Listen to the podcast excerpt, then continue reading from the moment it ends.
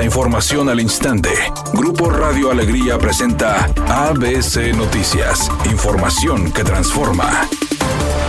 ¿Qué tal? Muy buenas tardes, esta es la información. El llenado del acueducto de El Cuchillo 2 comenzará el próximo primero de septiembre, así lo anunció el gobernador de Nuevo León, Samuel García. Esto ayudará a mantener la fecha de encendido de las bombas el próximo 13 de septiembre para comenzar el suministro del vital líquido al área metropolitana de Monterrey y avanzar a la capacidad final que será a inicios de octubre, duplicando el agua a la ciudad, informó Samuel García. El mandatario dijo que ya se tiene terminado el ducto y faltan pocos pasos para poder tener lista la obra, que estará temporalmente 1.200 litros de agua por segundo a Monterrey. Además señaló la importancia de continuar cuidando el agua debido a que la reserva de los acuíferos se está agotando. Esto debido a la falta de lluvias del verano, resaltando la veracidad del cambio climático el comité organizador del proceso interno del Frente Amplio por México para determinar la candidatura presidencial con miras al proceso electoral de 2024, informó que, de acuerdo al segundo estudio o encuesta, la senadora del PAN, Xochitl Galvez Ruiz, obtuvo 57.58% de aceptación contra 42.42 de la senadora del PRI, Beatriz Paredes Rangel. Con este 15.16% de ventaja, Xochitl Galvez será proclamada el próximo domingo abanderada del PAN, PRI y PRD en las elecciones presidenciales del próximo año. Cabe señalar que este escenario ya se veía venir desde hace más de cuatro semanas, cuando a principios de agosto el ex senador del PAN, Jorge Luis Preciado, renunció a su partido y denunció que el proceso interno del Frente Amplio por México era una simulación porque todo estaba arreglado para que Xochitl Galvez sea la candidata presidencial.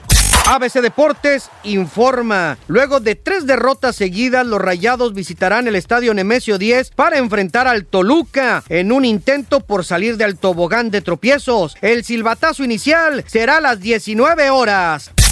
La edición número 80 de la muestra de cine de Venecia abrió hoy sin estrellas ni brillo con una película italiana y con la huelga de actores y guionistas en Hollywood como telón de fondo. El presidente del jurado, Damien Chazelle, cuyas cintas La La Land y First Man abrieron en dos ocasiones y por todo lo alto este festival, pero ahora, sin duda alguna, aquella festividad con la que se estrenaron esas cintas, muy atrás quedó. La película que debía abrir este festival era Challengers, con la joven estrella estadounidense Zendaya, pero la cinta tuvo que ser sustituida por Comandante, una película italiana, debido a la protesta que sacude a Hollywood.